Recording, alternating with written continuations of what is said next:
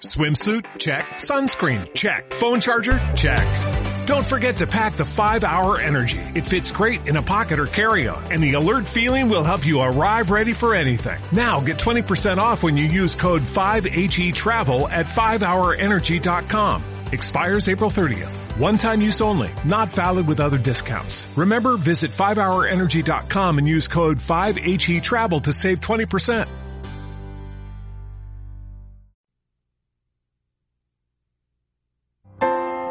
Jesús, te quiero, te adoro, te doy gracias por haberme creado, por haberte hecho hombre, por haber muerto y resucitado por mí, por la Eucaristía y la confesión, por la Iglesia, la Virgen y los santos, por las cosas que tengo, porque puedo ayudar a los demás, por el afecto que recibo. Te pido perdón, te pido gracias, para uno mismo, para los demás, para la sociedad. Me ofrezco a ti. El agradecimiento, corazón del Evangelio.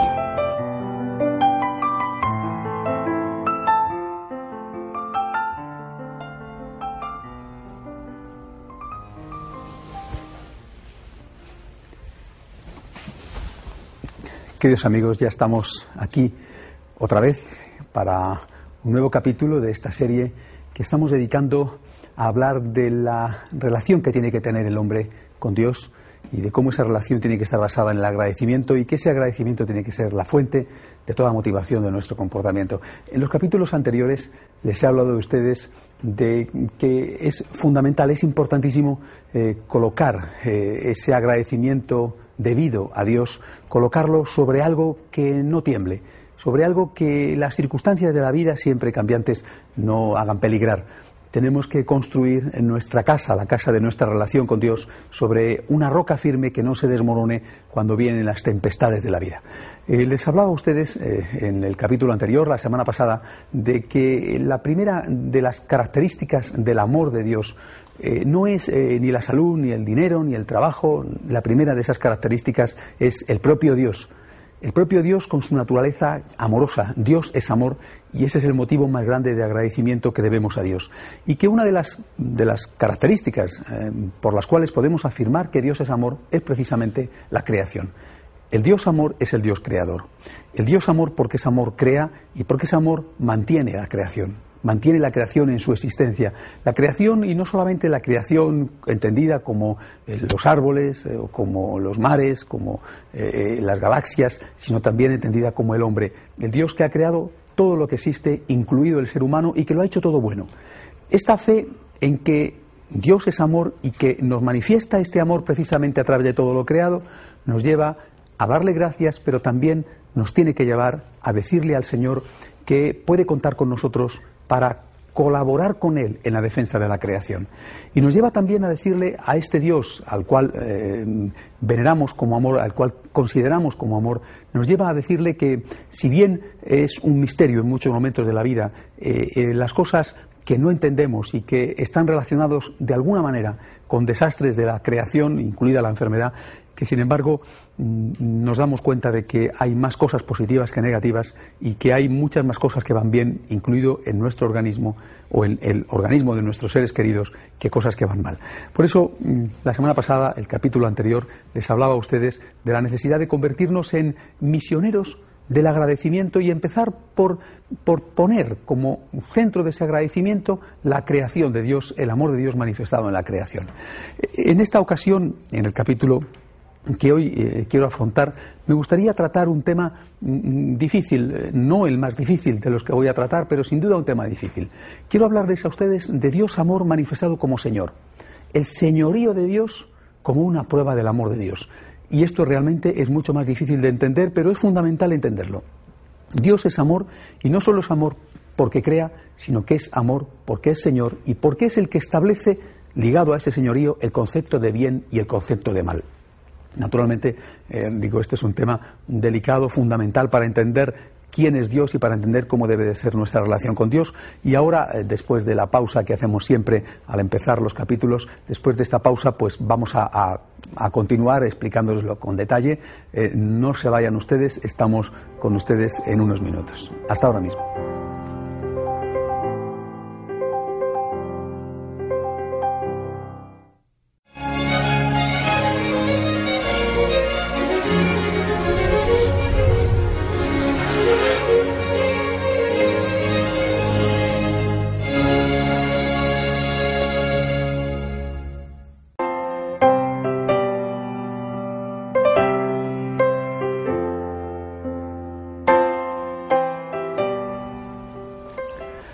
Ya estamos aquí de vuelta, queridos amigos, después del descanso.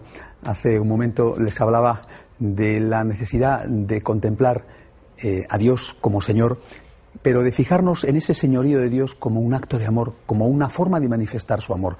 Nosotros, en nuestra cultura, y no sé si habrá sido así siempre, en nuestra cultura tenemos alergia, francamente, a lo que representa la autoridad, probablemente porque la autoridad del hombre ha sido muchísimas veces mal utilizada y porque eh, eh, ya el propio Cristo dijo que los grandes de la tierra eh, son los que con frecuencia hacen daño a los pequeños de la tierra. Pero ese no es naturalmente el caso de Dios. ¿De dónde viene el señorío de Dios, la autoridad de Dios? La autoridad de Dios viene fundamentalmente de dos cosas. En primer lugar, del hecho de que Dios es el creador. Él es el Señor porque es el creador. Y viene también del hecho de que este Dios Señor es el Dios omnipotente, el todopoderoso. Dios creador es el Señor porque precisamente crea y Dios creador es el Señor porque es el que tiene el poder sobre todas las cosas, es la fuerza más grande del universo. No hay ninguna fuerza por encima de él. Este Dios Señor y creador es el Dios todopoderoso y ambas cosas se juntan en una sola palabra el eje de todo, el corazón de todo, que es el amor de Dios. Y fíjense ustedes por qué podemos afirmar que el hecho de que Dios sea Señor es bueno para nosotros. Lo podemos afirmar porque, gracias a que Dios, el Dios amor, es el Señor, es Él el que está por encima de cualquier otro poder. Si nosotros no le tuviéramos a este Dios como Señor, tendríamos a otro Dios como Señor. Si este no fuera nuestro Señor, tendríamos a otro como Señor. Hay un viejo lema anarquista falso, falso porque ignora la realidad del ser humano. Quizá ustedes lo recuerden, ese lema anarquista dice, ni Dios ni amo. Es falso. Y es falso porque el hombre está hecho de tal manera que necesita siempre adorar a alguien. El hombre está hecho de tal forma que cuando no adora a Dios, adora a dioses, a otros dioses o a otro Dios. Si nosotros no adoramos al Dios de Jesucristo, al Dios verdadero, al Dios revelado, si nosotros no adoramos al Dios amor, al Dios creador, nos guste o no, en la realidad, aunque nos proclamemos ateos, en la realidad estamos adorando a otros dioses. ¿A qué otros dioses? Naturalmente, un ateo, por ejemplo, no va a un templo. Pero hoy en día lo vemos como eh, la gente que no tiene ninguna fe adora con facilidad al Dios naturaleza y son en algunos casos fervorosos ecologistas que tratan a la naturaleza como si fuera una divinidad, una deidad, aunque esa divinidad, esa deidad no le den tal nombre. Adoran a otro tipo de dioses con mucha frecuencia, como el dinero, el poder, el sexo, la fama. La gente se vuelve loca por eh, ser famoso, la gente está deseando disfrutar, vive a veces trabajando de mala manera para poder tener unos momentos de loco relax, de, ciego descanso. Cuando uno no tiene a Dios en el corazón, no es que no tenga a nada, que ese es el error, lo que algunos piensan, es que tiene otras cosas. Por eso, me atrevo a afirmar, y quisiera que ustedes lo entendieran porque es fundamental, me atrevo a afirmar que es una suerte para nosotros tener al Dios de Jesucristo, al Dios revelado como Señor, porque si no tuviéramos a ese Dios, tendríamos a otros dioses.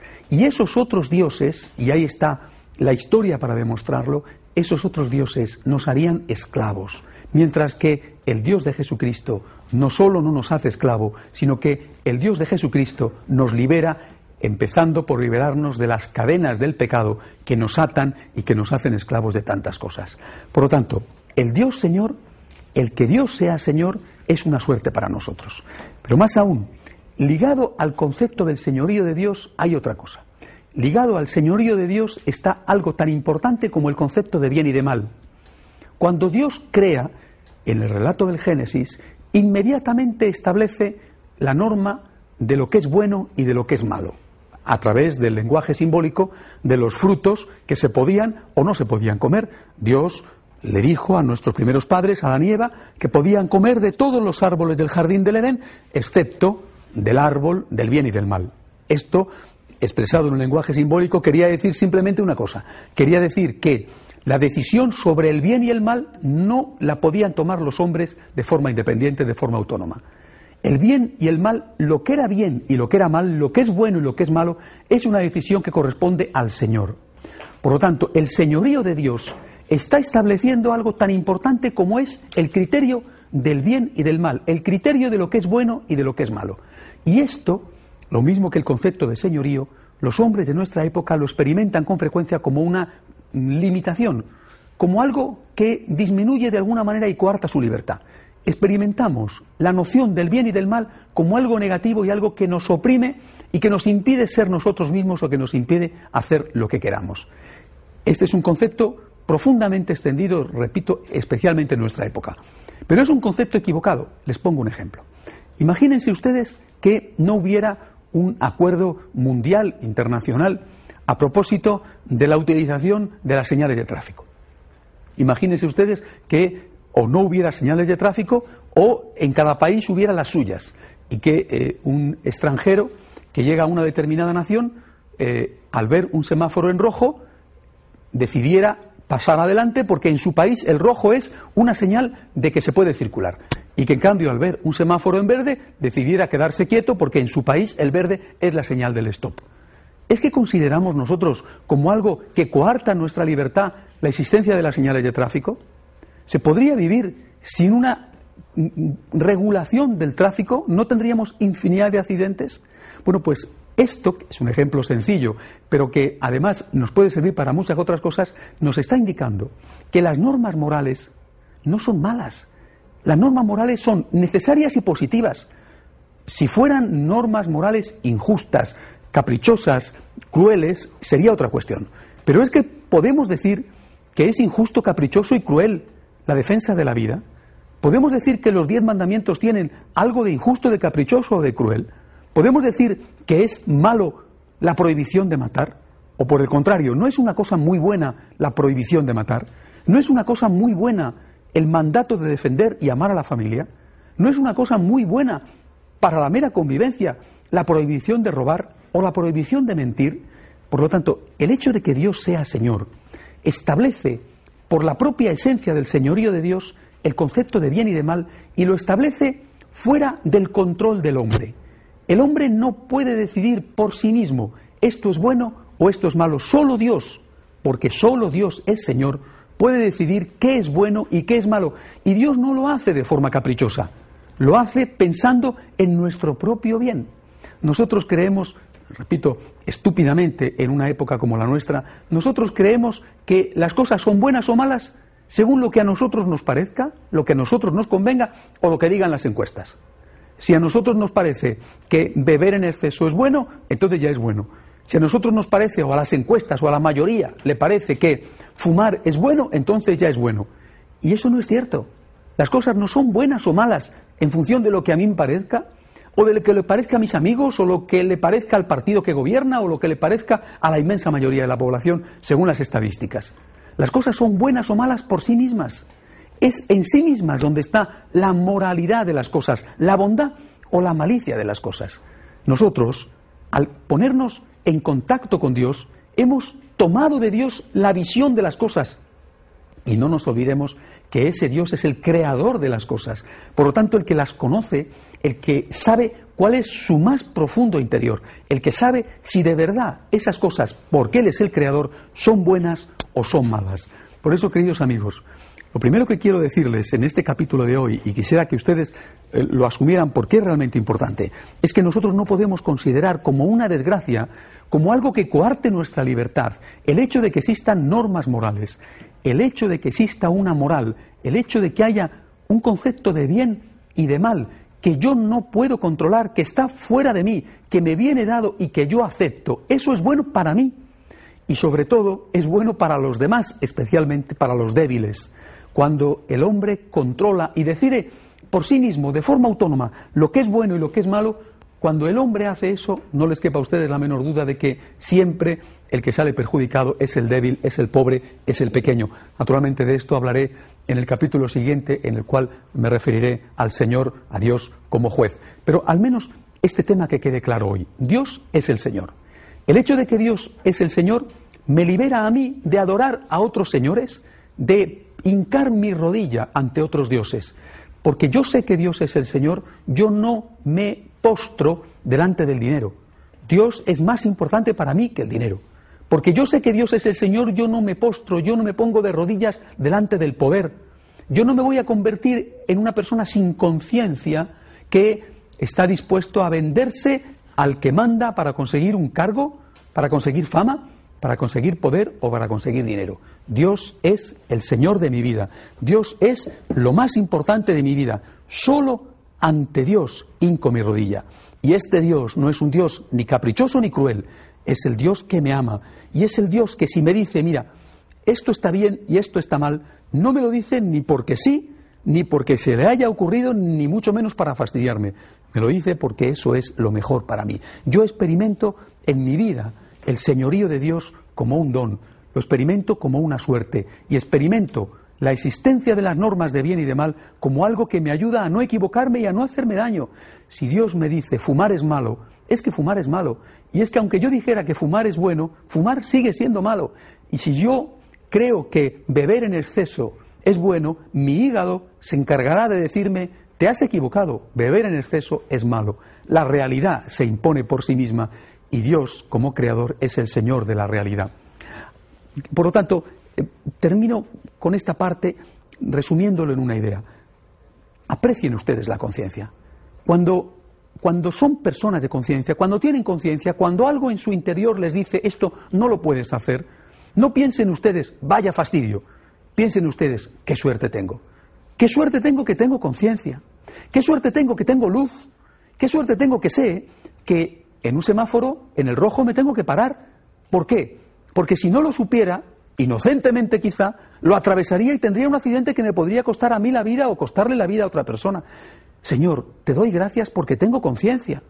Te doy gracias porque tú me has revelado dónde está el bien y dónde está el mal.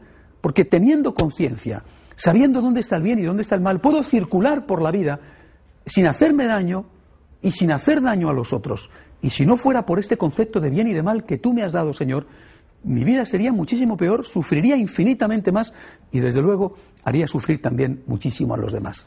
Por eso, ¿qué consecuencia quisiera que sacaran ustedes de este tema? Y siempre mi objetivo en toda este, esta serie, en estos capítulos que, que estamos empezando todavía, van dirigidos a motivarles a ustedes para que tengan una nueva relación con Dios basada en el agradecimiento. Quisiera que ustedes sacaran esa consecuencia. Gracias, Señor. Gracias y gracias de corazón porque eres mi Señor.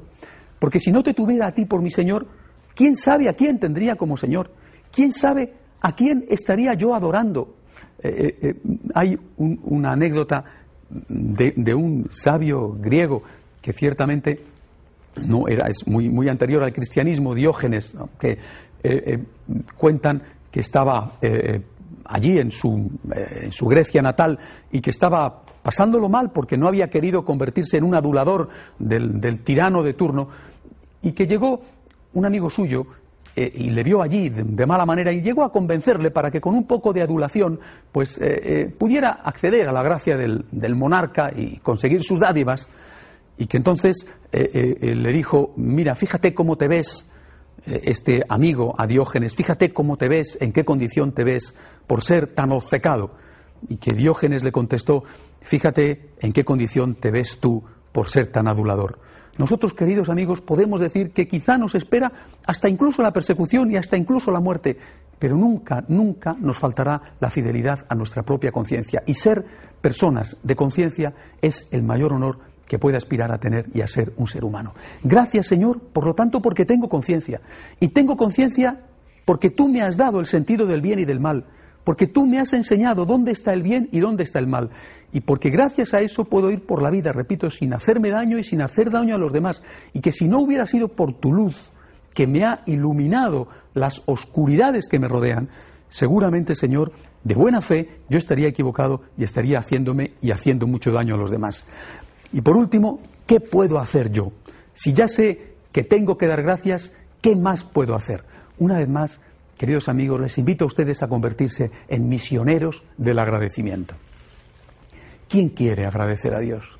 ¿Quién, contemplando el amor de Dios, en este punto concreto de contemplarle como Señor, como Señor que ilumina nuestra oscuridad y que nos da el concepto de bien y de mal y nos da el concepto de autoridad, el concepto de deberes y no solo el concepto de derechos. ¿Quién se anima a decirle, Señor, quiero ir por el mundo predicando tu amor?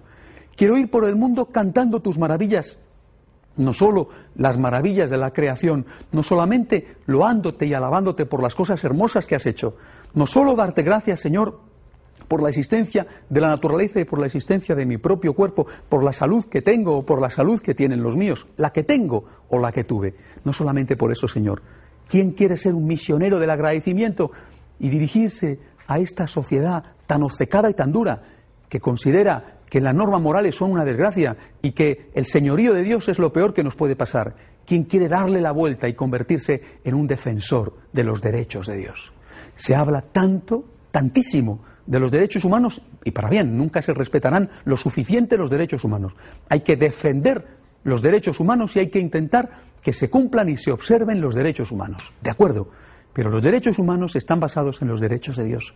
Y no podremos nunca defender los derechos de Dios, si los derechos humanos, si antes no defendemos los derechos de Dios. Por lo tanto, un misionero del agradecimiento tiene que ser alguien que se empeñe en defender los derechos de Dios y que de ahí saque las consecuencias de defender los derechos del hombre. Solamente cuando uno entiende que el bien y el mal no están sujetos a mi arbitrio, no están sujetos a mi capricho, solamente entonces puedo convertirme en alguien que le diga a los demás, mira, no puedes hacer eso porque no solamente estás haciendo daño a esa persona, a la que quizá ignoras o desprecias, sino que estás haciendo daño a Dios. Naturalmente, eso lleva consigo el concepto de retribución el concepto de premio, castigo, el concepto de juicio de Dios, que será, si Dios quiere, el tema que veremos en el capítulo próximo. Pero mm, por hoy basta con eso. Gracias, Señor, porque tengo conciencia. Gracias, Señor, porque tú eres mi Señor y me liberas de tener y de adorar a otros dioses falsos que me harían daño. Gracias, Señor, porque sé dónde está el bien y dónde está el mal. Y quiero convertirme, Señor, en un misionero del agradecimiento. Quiero convertirme, Señor, en alguien que va por el mundo cantando tus maravillas e intentando defender tus derechos. Quiero convertirme, Señor, en alguien que se acerca a los demás, a hacerles ver que el tener conciencia no es una cosa mala. Por lo tanto, queridos amigos, hagamos este esfuerzo. Hagamos este esfuerzo de contemplación primero para después pasar a la acción. Contemplando al Dios amor que se nos manifiesta como Señor, pasemos más tarde a la acción intentando defender sus derechos e intentando que los demás respeten también esos derechos de Dios. Evangelizar es una gran acción social. Ser catequista es una labor de voluntariado extraordinaria. Convertirse en una persona que enseña a los demás dónde está el bien y dónde está el mal es probablemente lo mejor que se puede hacer por esa persona. Y por el contrario, convertirse en una persona que, a la cual le resulta indiferente eso y que además es, como se suele decir en un concepto equivocado de la palabra, tolerante, que mm, para los propios hijos o para los demás les dice, bueno, si todo da lo mismo, no te preocupes, tú haz lo que quieras, todo da igual, allá cada uno según su conciencia, entendida la conciencia como una manga ancha caprichosa, esa persona está haciendo un enorme daño a aquellos a los que quizá cree que está beneficiando. No se trata de convertirse en un rígido, no se trata de convertirse en un escrupuloso, ni mucho menos en un intolerante. Se trata, por el contrario, de estar seguros de que el bien y el mal, tal y como nos lo está enseñando la Iglesia, que es la palabra de Dios actual, es el cuerpo vivo de Cristo, entender ese bien y ese mal es entender el camino que nos va a conducir a la felicidad, es entender el camino que nos ayuda a ir por la vida sin hacernos daño y sin hacer daño a los demás. Un misionero del agradecimiento se va a dedicar, entre otras cosas, precisamente esto. Se va a dedicar a darle gracias a Dios por la conciencia y a ayudar a los demás a tener conciencia. Ayudar a los demás a que comprendan que el bien es bien por sí mismo y que el mal es mal por sí mismo y no en función de mi capricho o de mi conveniencia. Una persona que evangeliza, una persona que enseña las normas morales es una persona que está haciendo una extraordinaria labor positiva. No podemos pensar que matar sea indiferente, que robar sea indiferente, que mentir sea indiferente. Por lo tanto, educar en los valores morales es hacer a aquel al que se educa el mayor servicio que se le puede haber hecho nunca a nadie, jamás. Porque incluso aunque esa persona pueda pecar, aunque esa persona pueda incumplir lo que está lo que está sabiendo que tiene que hacer, sin embargo, al menos sabe que está haciendo el mal. Lo peor es cuando ni siquiera lo sabe y, por lo tanto, al no ser consciente de cuál es su enfermedad, jamás podrá tener una terapia. Queridos amigos, desde la misión del agradecimiento, desde el agradecimiento a un Dios que nos ama, les invito a ustedes a que hagan esto. Gracias, Señor, y que después se conviertan ustedes en gente que ayude a los demás a dar gracias, que ayude a los demás a comprender que las normas morales, la existencia de las normas morales son buenas y que si no fuera por la existencia de esas normas morales, tendríamos otras cosas que nos harían muchísimo daño y que serían infinitamente peor. Muchas gracias, hasta la semana que viene y que Dios les bendiga. Adiós.